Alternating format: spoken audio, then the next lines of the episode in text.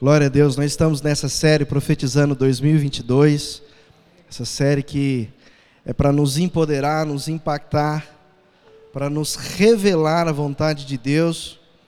E eu tenho certeza que essas ministrações, esses momentos que nós temos passado aqui, como o pastor André disse, não será em vão, amém? Você vai sair dessa noite aqui empoderado, edificado na presença do Senhor, com a palavra do Senhor para nós juntos praticarmos e vermos o resultado daquilo que Deus tem preparado para nós. Amém? Amados, nós estamos no ano da reconstrução. É o ano que nós estamos sendo empoderados. Deus está nos dando ferramentas para nos fazer crescer, nos fazer crescer e nos fazer viver o melhor de Deus nos nossos dias, amém? Você crê nisso, amém? Então eu gostaria que nessa noite, você, junto comigo, nós pudéssemos viajar um pouco na história desse homem que foi uma bênção na sua geração e que hoje, por causa dele, nós temos esse tema nesse ano, que é o Neemias. Neemias foi um governador na sua época, e ele, após o exílio da Babilônia, onde foi, é, todos foram dispersos, então não existiu mais. Israel perdeu, Judá perdeu. E então, depois de 70 anos, volta-se a reconstruir. Então, Neemias tem no coração o sonho de reconstruir o muro, porque ele vê a dificuldade de e ver, né, por, por estar fora, que estava tudo aberto. Vamos imaginar aqui esse lugar, igual aquela vez que o portão estava aberto. É uma sensação ruim, é uma, uma sensação de, de falta de proteção, né? E junto com Esdras existia um sacerdote e um escriba chamado Esdras, que também está na Bíblia, que foi no mesmo pacote, né? Diz Dizem alguns estudiosos que no hebraico Esdras e Neemias eram o mesmo livro, era a mesma história ali bem concentrada. E é de fato, né? A gente vai ver aqui algumas coisas que até Esdras participou. E é interessante como isso mudou a história e como mudou a história e muda até hoje, porque que aconteceu com Neemias acontece na minha vida, na sua vida, e nós precisamos aprender com Neemias. Eu até coloquei aqui: aprenda a reconstruir com quem sabe reconstruir. Né? Não, não adianta eu querer reconstruir, mas eu não sei quem pode. Quem é a pessoa que sabe reconstruir? Então a gente vai na pessoa certa, uma pessoa que teve experiência de reconstruir não só o muro, mas muitas coisas também ali no povo de Israel. Amém? Neemias capítulo 1, versículo 3. É a primeira parte onde a gente pode dizer, e tenho aqui, deixa eu ver quantas lições. Bom, tem várias, mas eu separei nove lições aqui para nós meditarmos. Nove lições. Para nós meditarmos sobre como reconstruir aprendendo com aquele que sabe reconstruir, que soube reconstruir na sua geração. Então, Neemias, capítulo 1, versículo 3, ele vai dizer o seguinte: E eles me responderam: aqueles que sobreviveram ao cativeiro e estão lá na província, passam por grande sofrimento e humilhação. O muro de Jerusalém foi derrubado, e as suas portas foram destruídas pelo fogo. Quando ouvi essas coisas, sentei-me e chorei. Passei dias lamentando-me, jejuando e orando ao Deus dos céus. Então, a primeira coisa que a gente pode aprender aqui, no conceito, na ideia de reconstruir, é que reconstruir vai exigir de mim e de você uma palavra chamada compaixão. Tudo começou com uma compaixão que, é, que o Neemias tinha, e ele então sentou e chorou. É interessante ver essa palavra chorar, porque isso aconteceu também com Jesus. Jesus, uma certa vez, ele tinha um amigo, na verdade, ele tinha uma família de amigos, eram três: Marta, Maria e Lázaro. Ele amava esses três. E o Lázaro ficou doente, e ele ficou sabendo, mas ele estava longe. Mas ele podia retornar a tempo, mas ele sabia que ia acontecer. Jesus sabia que Lázaro ia morrer. E aí então, ele fala para os seus discípulos: Olha, ele já está dormindo. E os discípulos não entendem. Mas aí ele volta a dizer: Não, ele já está morto. Mas eu vou voltar lá e ele vai ressurgir. E então Jesus volta até eles. E aí as duas irmãs, né, a Marta e a Maria, elas estão assim, ó. Se você tivesse chegado antes, meu irmão não teria morrido. Essa foi a frase das duas. E aí Jesus ficou é, compassivo, encheu seu coração por causa do amor que sentia pelos amigos. Ele fala: onde está o sepulcro? Onde está essa, essa tumba? E ele vai então até o caminho, até onde está. E aí então diz a história que Jesus, no meio do caminho, ele chorou. E essa frase, Jesus chorou, é o menor versículo da Bíblia. Jesus chorou. Se não é o menor, é o menor do novo. Porque tem uma competição lá com Disse Jó. Disse Jó. Ah, legal. Mas Jesus chorou é mais impactante, né? Então, Jesus chorou. Por que, que ele chorou? Porque tinha uma emoção. Tinha algo humano ali além da glória de Deus que ia se manifestar, porque Jesus já sabia, ele sabia que ia ressurgir Lázaro, ressuscitar o Lázaro, ele sabia disso, porém, o seu coração estava ali apegado a eles. Então, olha para você ver que Jesus, sendo Messias, tendo o poder de ressuscitar, se encheu de compaixão. Quem dirá nós? Nós precisamos ter compaixão. Você sabe que teve um momento que Jesus estava ministrando a palavra e quando estava muitas pessoas, tinha muitas pessoas, e aí os discípulos começaram a falar: Mestre, acho melhor liberá-los para eles verem se conseguem alguma coisa de comer. E aí Jesus fala: dá de vocês a de comer, dá vocês de comer. E aí, naquele ponto, ele está dizendo: vocês não, não têm compaixão, porque essa multidão é como uma ovelha que não tem pastor, é como um povo que não tem orientação. Então, a compaixão, ela vem como uma semente para a reconstrução. Para a nossa vida, se nós não tivermos compaixão, se não tiver uma paixão naquilo, se não tiver algo envolvido naquilo, é muito difícil querermos reconstruir. Você já, não sei se né, alguma coisa que você tem que é muito apegado, algum objeto, mas é, eu não tenho muito disso, mas o, eu já fui numa vez levar um instrumento, e o nome do, da pessoa que cuida do instrumento é luthier. É um nome chique, né? É só para quem mexe com isso aí. E aí, eu cheguei com, com um instrumento, não era aquelas coisas maravilhosas. E aí ele olhou e falou assim: é, qual que é o defeito? Ah, tá com esse problema, assim, assim, tá, tá difícil tocar e tal. Ele foi, pôs na mesa, fez aquela, aquele exame, né? Preparou ali, viu e falou assim: olha, é, você tem carinho pelo instrumento ou não? Aí eu achei estranho. Falei, não, por esse instrumento não. Não, porque tudo que precisa arrumar nele é mais fácil jogar fora e comprar outro. Então era para você ver. Não, eu não quero reconstruir isso aqui, porque eu não tenho apego a isso. Ah, mas você tem apego a isso? Faz parte da sua história? Faz. Ah, então eu vou reconstruir para você. Está entendendo?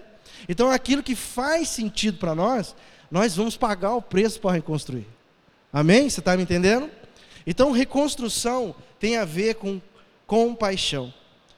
Outro ponto é que reconstruir, ele vai exigir de nós uma palavra chamada ousadia. Ousadia. Neemias capítulo 2, versículo 7. Coloca aí, por favor. Neemias 2, versículo 7. A seguir, acrescentei. Aqui Neemias estava falando com o rei sobre voltar. É, quero ir lá, estou com um desejo no coração de ir lá, reconstruir o muro e tal. E aí ele continua essa conversa aqui. A seguir, acrescentei. Se for do agrado do rei, eu poderia levar cartas do rei aos governadores dos Transeufrates para que me deixem passar até chegar a Judá e também uma carta para Asaf, guarda da floresta do rei, para que me forneça madeira para as portas da cidadela que fica junto ao templo, para os muros da cidade e para a residência que irei ocupar. Visto que a bondosa mão de Deus estava sobre mim, o rei atendeu os meus pedidos. Preste atenção, Neemias já tinha pedido uma coisa que talvez seria até difícil. Porque no pedido dele para o rei, para liberá-lo, para fazer esse projeto, o rei fala assim: quando você vai voltar? Você já viu a, a, a conversa? Você vai voltar, mas quando? Qu quanto tempo? Então eles fizeram ali um, um, um balanço e, e, falou o tempo. Mas aí, depois disso, o Neemias foi ousado e falou: Olha, mas eu preciso de mais uma coisa. Eu preciso que você faça cartas para liberar o meu acesso e cartas para quem tem o fornecedor, para eu ter acesso a ele lá, para ele me dar o, o, o material. Então, olha para você ver, ter ousadia é extremamente importante, porque ele podia ficar só naquela liberação do rei, e ele ia sair, e tudo bem, mas ia dificultar a vida dele. Ele talvez teria que passar por volta de outros lugares, porque não poderia passar no meio, e naquela época tinha muito disso, né? Território, está passando no meu território, coisas e tal. Mas não, ele já foi inteligente e ousado, já pediu para o rei algo para protegê-lo nesse sentido e também para ter fornecimento do material. Então, é importante para eu e você reconstruirmos, termos ousadia. Senão, aquilo que está no papel não sai do papel. Aqueles recursos que você tem, eles precisam ser usados. E vai precisar de ousadia para que eles sejam usados. As ferramentas que Deus tem dado a mim e a você, eles, elas precisam de ousadias para que essas ferramentas sejam utilizadas. Então, Deus tem dado ferramentas a mim e a você, mas talvez essas ferramentas não estejam afiadas. Talvez essas ferramentas não estejam preparadas, mas vai precisar daquela ousadia minha, aquela ousadia sua para prepararmos essa ferramenta para que então possamos reconstruir no nome de Jesus. Amém? Um outro ponto é que uma grande obra, um grande projeto, não se faz sozinho. Neemias não estava sozinho nessa. Neemias não estava sozinho nessa. Neemias capítulo 2, no verso 17, olha só o que diz: Então eu lhes disse, ele já estava lá, já tinha visto a situação e ele estava falando com o povo: Vejam a situação terrível em que estamos. Jerusalém está em ruínas e suas portas foram destruídas pelo fogo. Venham, vamos reconstruir os muros de Jerusalém, para que não fiquemos mais nesta situação humilhante. Também lhes contei como Deus tinha sido bondoso comigo e o que o rei me tinha dito? Eles responderam: Sim, vamos começar a reconstrução. E se, e se encheram de coragem para a realização desse bom projeto. Ah, amado, como é bom você estar perto de pessoas que vão ajudar na reconstrução. Porque isso significa que você e essa pessoa estão juntos pensando na mesma coisa. Existe algo em comum. E nós, como cristãos, existe algo em comum. É o Evangelho sendo é, expandido, sendo alcançado, alcançando pessoas. O reino de Deus sendo manifestado na vida de pessoas. Esse é o nosso propósito em comum. E nós estamos aqui para reconstruir isso juntos, amém?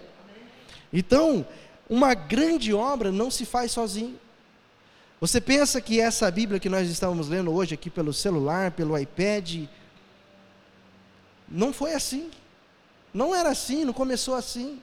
Alguém teve que ouvir, ouvir, ouvir a história e contar a história, até que alguém registrou a história e foi, foi, foi passando por tempos e tempos e tempos e gerações até que chegasse aqui hoje. Isso significa que essa obra ela foi sendo mantida para que chegasse até mim e você.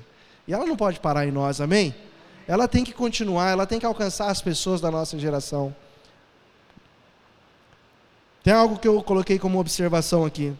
No capítulo 3 de Neemias, depois você pode ler, você vai ver como foi distribuído para cada grupo de pessoas a tarefa de construir o trecho do muro. Como assim?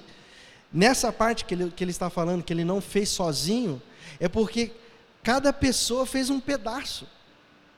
E fala no capítulo 3 os pedacinhos que cada um foi fazendo. E esses pedacinhos foi formando o muro. Foi reerguendo, reconstruindo esse muro. E tinha no meio sacerdotes, levitas, pessoas da cidade. Não tinha essa, ah, eu, eu sou né, eu sou, sei lá, uma pessoa importante na cidade, eu não vou mexer com isso. Não, até o Neemias estava lá fazendo. Entendeu? Então tinha muitas pessoas que estavam ali de diversas categorias. Ah, mas eu não sei fazer muro, então você vai ajudar. Você vai ser o ajudante de alguém. Todos estavam envolvidos nessa causa, porque essa causa era para todos. Então essa grande obra não se faz sozinho. Tem um outro ponto que é interessante, é que reconstruir, ele vai exigir uma coisa chamada foco. Foco. Reconstruir exige foco. Sabe para quê? Para que eu e você é, não possamos ser levados por oposições. Porque reconstrução vai ter oposição. Em qualquer nível. Vai ter oposição. Talvez não tenha nenhuma oposição externa. Talvez uma oposição interna, dentro de você. Talvez você, na dúvida, a dúvida já é uma oposição.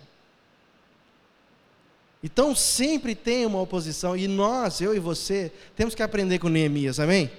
Nós temos que aprender a lidar com as oposições, mesmo que sejam internas. Você vai ver aqui, ó, nesse, nesse trecho, Neemias capítulo 4, versículo 1. Olha para você ver a atitude dos opositores, que estavam lá perto, estavam ali, só olhando, fiscalizando e tal. Neemias 4, 1.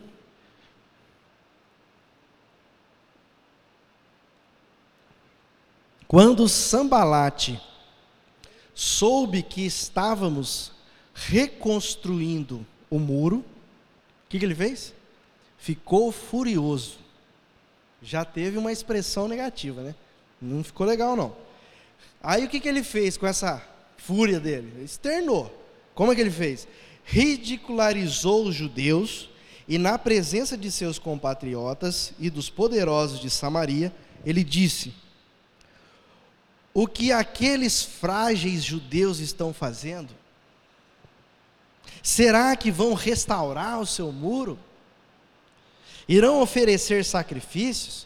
Irão terminar a obra num só dia? Será que vão conseguir ressuscitar pedras de construção daqueles montes de entulho e de pedras queimadas?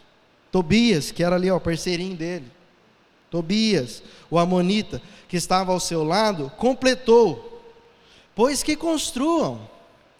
Basta que uma raposa suba até lá para que esse muro de pedras desabe.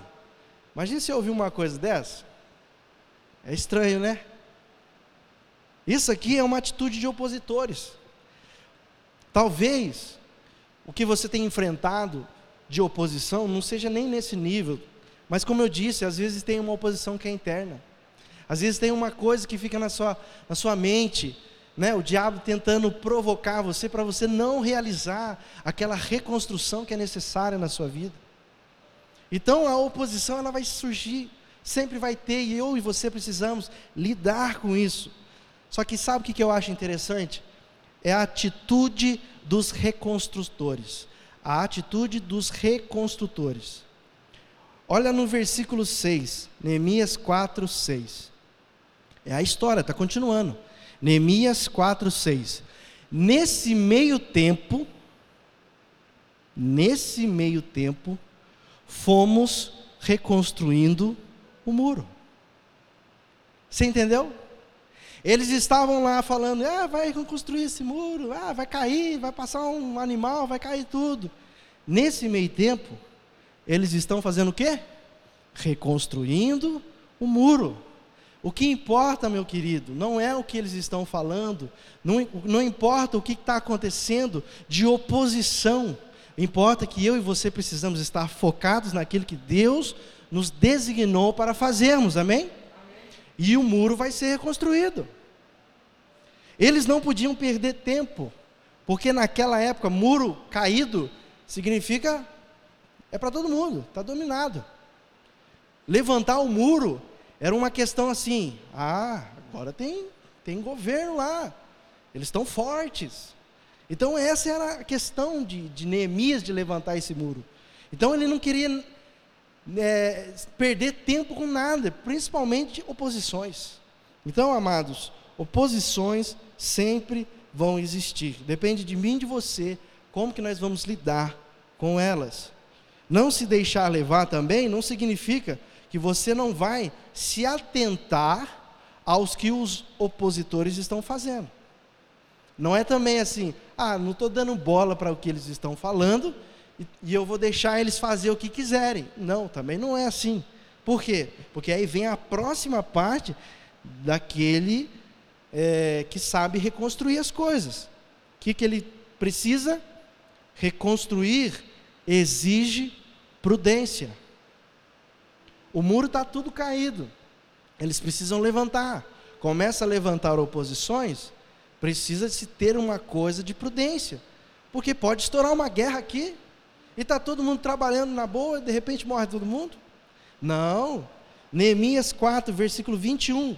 Aí ele diz assim, ó: Dessa maneira prosseguimos o trabalho com metade dos homens empunhando espadas, desde o raiar da alvorada até o cair da tarde Naquela ocasião, eu também disse ao povo: cada um de vocês e o seu ajudante devem ficar, ó, preste atenção, devem ficar à noite em Jerusalém, para que possam servir de guarda à noite e trabalhar durante o dia. Olha aí o que, que o povo estava fazendo.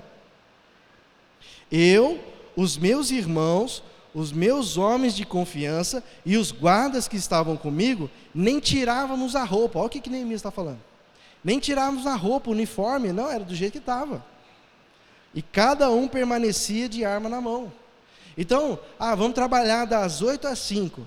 Tá, aí entrega ali às 5 e vai todo mundo embora? Não, vai ficar todo mundo aqui. Vamos aqui, ó, prudência. Né? A palavra de Deus nos ensina Vigiar e orar para que não caiam em tentação. Por quê? Porque a tentação existe. Ah, mas eu não sou tentado. Não, a tentação existe, você vai ser tentado. Não tem jeito. Alguma coisa vai tentar, eu e você. Então é por isso que nós precisamos estar sempre preparados, sermos sempre prudentes. Um outro ponto que eu acho muito interessante, que está em Neemias, capítulo 5, versículo 14 o sucesso do projeto, o sucesso da reconstrução, o sucesso desse propósito, ele é mais importante que o lucro que se pode obter com esse projeto. Eu vou repetir. O sucesso do projeto, o fruto desse projeto, ele é mais importante que o lucro que se pode obter com esse projeto. Olha o que, que Neemias faz na sua, no seu entendimento. Neemias 5,14. Além disso, Desde o vigésimo ano do rei Artaxerxes, quando fui nomeado governador deles na terra de Judá, até o trigésimo segundo ano do seu reinado, durante doze anos, nem eu, nem meus irmãos comemos a comida destinada ao governador. Então dá a entender que ele tinha direito a comer como governador, mas ele abriu mão disso. Mas os governantes anteriores, aqueles que me precederam, puseram um peso sobre o povo e tomavam dele 480 gramas de prata, além de comida e vinho. Quer dizer, tinha uma, um peso sobre o povo, que o povo estava sendo meio que escravizado ali por aquilo. E aí o que, que ele faz? Mas, por temer a Deus, não agir dessa maneira. Ao contrário, eu mesmo me dediquei ao trabalho neste muro. Todos os meus homens de confiança, é, confiança foram reunidos ali para o trabalho e não compramos nenhum pedaço de terra. Nenhum pedaço de terra eles compraram. A ideia era o projeto continuar, era reconstruir o muro. Ele tinha direito, por ser um governador, de ter ali alguma coisa, alguma regalia, mas ele abriu mão de tudo, por quê? Por causa da opressão que o povo estava sofrendo. Então, mais importante que eu receber os meus direitos, eu preciso entender que eu preciso reconstruir o muro. Os direitos são legais, os direitos, eu tenho autoridade para isso, mas agora não é hora é necessário que tenha um sucesso no projeto. O projeto é levantar esse muro. Então eu preciso fazer de tudo para que esse muro seja levantado. Depois, vamos ver sobre direitos. É isso que ele está querendo dizer. Aqueles que antecederam Neemias estavam é, oprimindo tanto o povo, que eles estavam achando que agora ia ser da mesma forma. Não, mas durante 12 anos ele fez isso. Então, essa reflexão, isso é importante para mim e para você. Que todo projeto que eu e você entrarmos, aquela reconstrução, ela precisa disso. Precisa daquilo que eu, eu, eu e você precisamos entender que o sucesso daquilo, aquilo sendo feito, é mais importante que os benefícios que eu posso ter com aquilo. Porque o fim daquilo é melhor. Melhor é o fim. Mas é aquilo terminado. Deus pode dar bênçãos para mim e para você, amém, amados? Nós temos direito. Né? Tem uma canção que diz que tudo que Jesus conquistou na cruz é direito nosso, é nossa herança. É herança, ok? Mas eu não quero saber da herança se eu não estiver envolvido no propósito.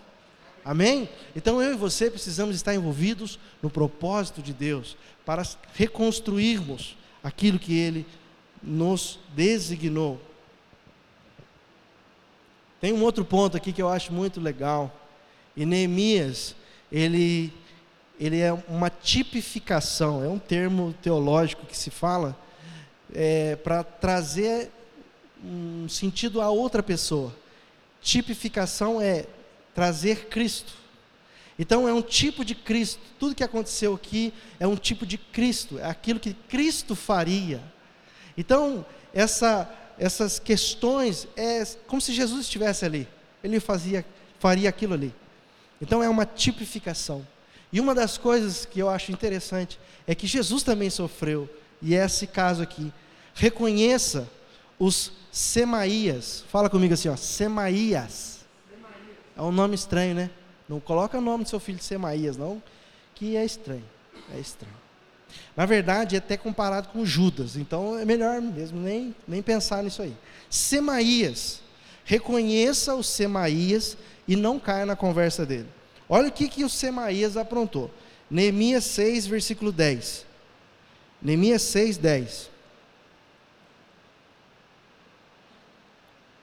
Um dia, Fui à casa de Semaías. Bom, se ele vai na casa de alguém é porque é amigo, né? Conhecido, colega, tem alguma coisa envolvida ali, né? Um dia fui à casa de Semaías, filho de Delaías, neto de Metabel. Olha aí. Que está trancado, que estava trancado portas adentro. Ele disse: Vamos encontrar-nos na casa de Deus. O Semaías. Vamos encontrar-nos na casa de Deus, no templo, a portas fechadas, pois estão querendo matá-lo. Eles virão esta noite. Todavia, olha o que o Neemias falou. Eu lhe respondi: Acha que um homem como eu deveria fugir? Um governador fugir de, de, de pessoas? Você acha que eu deveria fugir? Alguém como eu deveria entrar no templo para salvar a vida? Não, eu não irei. Aí olha o que, que ele diz: Percebi que Deus não o tinha enviado ele percebeu que Deus não tinha enviado e que ele tinha profetizado contra mim porque Tobias e Sambalate o tinha contratado. Oh, gente. Judas é assim, irmão. Ele estava ali com a ideia de fazer o, o Neemias sair do foco. Não, eles estão atrás de você, querem pegar você. Vamos lá no templo que vão no templo nada. Está entendendo a emboscada? E aí ele entendeu. Eu não vou no templo. A questão não era nem o templo. Mas ele teve uma percepção e reconheceu ali que existia algo ruim. Existem pessoas que, infelizmente, é assim. Existem pessoas que, infelizmente, por não entender o, o motivo pelo qual estamos reconstruindo, elas pensam que estão nos ajudando, talvez, mas muitas vezes estão nos atrapalhando.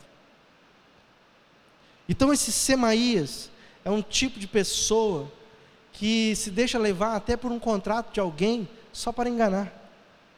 Então, saiba discernir que existem pessoas assim. Judas foi uma pessoa assim. E Judas estava no meio deles. Né?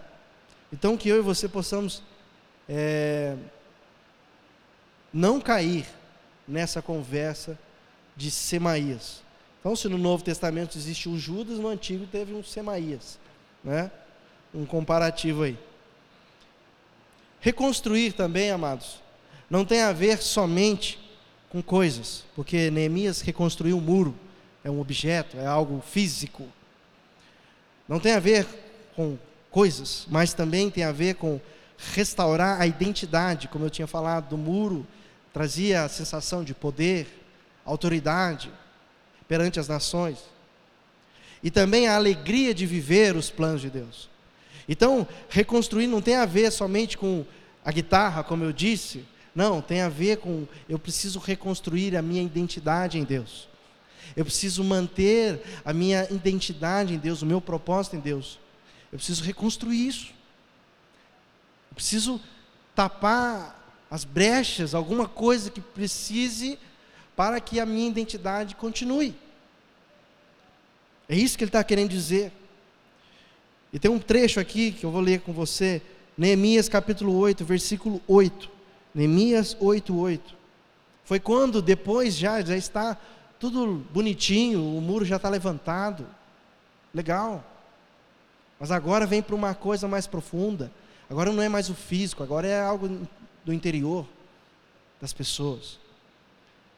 Leram o livro da lei de Deus, interpretando e explicando, a fim de que o povo entendesse o que estava sendo lido.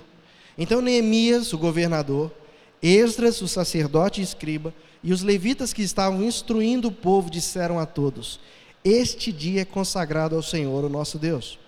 Nada de tristeza e de choro pois todo o povo estava chorando enquanto ouvia as palavras da lei. E Neemias acrescentou: Podem sair, comam e bebam do melhor que tiverem, e repartam com o que nada têm preparado. Este dia é consagrado ao nosso Senhor. Não se entristeçam, porque a alegria do Senhor os fortalecerá. Amém? Você pode aplaudir o Senhor por isso? A alegria do Senhor, amado. A alegria do Senhor é a força, é a nossa força, ela nos fortalece. E então ele está dizendo, eles estão ouvindo a palavra do Senhor, porque você pensa, um povo que ficou mais de 70 anos sem ouvir, não sabia mais nada, estava tudo bagunçado, todo mundo foi preso, um foi para um canto, outro para o outro, aí outro pegou o dialeto de um, outro pegou o dialeto do outro, e foi aquela bagunça, mas depois que foi começando a fazer esse processo de volta, aí teve que começar a ler de novo, então eles começaram a chorar, olha, e aí Neemias falou: não, vocês precisam se alegrar, porque a alegria do Senhor é a nossa força. Era para vocês estar largados, não, mas Deus nos fez ajuntarmos novamente. Ele está explicando isso para o povo. Os levitas então tranquilizaram o povo, dizendo: Acalmem-se, porque este é um dia santo, não fiquem tristes. Então todo o povo saiu para comer, beber, repartir, repartir com os que nada tinham preparado e para celebrar com grande alegria, pois agora compreendiam as palavras que lhes foram explicadas. É tão bom, amado, quando a gente sai, quando a gente lê a palavra do Senhor e ela foi assim, plena na nossa vida, não é? Amém? Quando você lê a palavra do Senhor e ela fala com você de tal forma que não, não, você fica sem nenhuma dúvida. Aquilo é pleno na sua vida. E assim como assim que esse povo saiu, eles saíram para para festejar, para celebrar aquele dia consagrado a Deus com alegria, porque entenderam a palavra de Deus. Olha como é precioso ouvir a palavra de Deus. Eles ficaram muitos anos e ao ouvirem eles começaram a chorar, não, não, se alegrem, porque agora vocês estão ouvindo. Fortaleçam-se com o Senhor. Para encerrar aqui, reconstruir também exige substituição, quando necessário. Reconstruir exige substituição quando necessário. Neemias, junto com Esdras, eles estavam aplicando, mostrando a lei de Deus, e o povo estava ali sendo tratado, sendo edificado na lei de Deus. Mas como no começo Esdras precisou voltar, porque ele já tinha deixado um trato com o rei, ele precisou voltar. E aí então, todos já ficaram ali, joinha, mais ou menos, né? Mais ou menos. Porque ele resolve voltar, depois de um tempo ele consegue voltar. E aí está dizendo aqui na história. Neemias capítulo 13, versículo 12. Diz assim: Todo o povo de Judá trouxe os dízimos do trigo, do vinho novo e do azeite aos depósitos. Coloquei os sacerdotes Selemias, o escriba Zadok e um levita chamado Pedaías como encarregados do de, dos depósitos, e fiz de Anã, filho de Zacur, neto de Matanias, assistente deles. Porque esses homens eram de confiança. Eles ficaram responsáveis pela distribuição de suprimentos aos seus colegas. Ele teve que vir, e quando ele chegou, ele viu que estava tudo uma bagunça o templo tinha um, um, um, infeliz que pegou uma sala do templo enfiou as coisas dele no templo. E aí, quando ele chegou, ele mandou arrancar tudo. Não, aqui é o templo do Senhor. Aqui não é suas coisas. E aí começou a ter algum tipo de desvio, coisas assim, que Neemias já olhou e falou assim: não, os levitas que trabalhavam no templo estavam voltando para as suas cidades. o que, que é isso? A gente reconstruiu o um muro, o pessoal está vindo, agora está tá voltando tudo. O que é isso? Então ele volta e começa a fazer as substituições. Amada, nós não podemos ter medo de fazer substituições. Porque a substituição, ela não tem, ver, não tem a ver comigo e com você, no, no, no sentido de pessoa. A substituição ela é necessária pela causa daquilo que estamos trabalhando. Amém? Eu não vou ser um líder de louvor para sempre. Você não vai ser o que você faz na igreja para sempre. Vai chegar uma pessoa e você vai ter que discipular, você vai ter que ensinar, você vai ter que preparar. Por quê? Porque substituição é saudável. Só que não nesse termo, né? Aqui teve que arrancar as pressas, porque já estava sendo destruído. E ainda bem que ele chegou para olhar e já fazer toda essa substituição. Mas reconstruir exige também substituição quando é necessário. Amém? Então que eu e você possamos, com essas lições, entendermos com quem sabe reconstruir, possamos aprender a reconstruir a nossa história pela glória de Deus, em nome de Jesus. Amém? Você pode aplaudir o Senhor nessa noite? Glória a Deus. Fique de pé. Fique de pé, nós vamos orar.